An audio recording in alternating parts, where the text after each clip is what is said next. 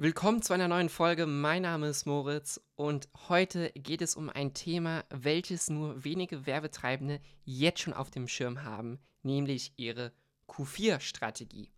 Worauf warten wir also? Los geht's. Ads Insights, der Podcast mit Moritz Matzke für alle Facebook-Advertiser und Online-Marketer. Erfahre die besten Strategien, Tipps und Experteninterviews, um deine Social-Media-Kampagnen noch besser zu machen. Q4 ist jetzt noch einige Monate weg, insbesondere für den Bereich E-Commerce, eine der wichtigsten Monate und Wochen im gesamten Jahr, wo manche Brands in diesen paar Wochen mehr Umsatz machen als im gesamten Rest des Jahres. Und genau aus diesem Grund soll diese Folge dazu dienen, dir einen kleinen Reminder mit auf den Weg zu geben, eine kleine Erinnerung, dass du jetzt schon strategisch an deine Q4-Planung drangehst und dir wirklich überlegst, wie du dort mit Angeboten, Werbebotschaften, Creatives und deine gesamten Strategie das Maximum aus dieser besonderen Zeit herausholen möchtest.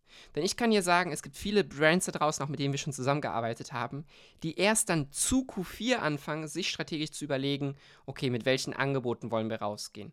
Äh, wie testen wir die Angebote? Wir fangen dann erst mit dem Testen Angebote an und verschwenden dadurch natürlich extrem wertvolle Zeit. Denn in dieser Zeit steigt allgemein die durchschnittliche Conversion Rate bei der Zielgruppe und dementsprechend jeden Tag den du deinen Euro nicht so profitabel wie nur möglich einsetzt, verlierst du an Umsatz. Genau daher ist es so wichtig, jetzt schon in Q3 sich darauf vorzubereiten, Angebotsstrukturen durchzutesten.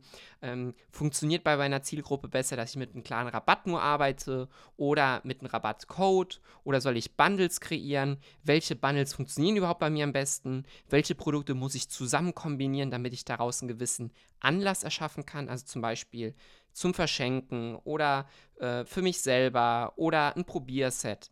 Ähm, wie kann ich mit welchem Bundle oder mit welchem Set kann ich am stärksten das Bedürfnis der Zielgruppe wecken? Ja? Welche Fanpages kann ich zum Beispiel verwenden? Welche Botschaften funktionieren am besten bei meiner Zielgruppe? Und natürlich auch welche Creative-Formate.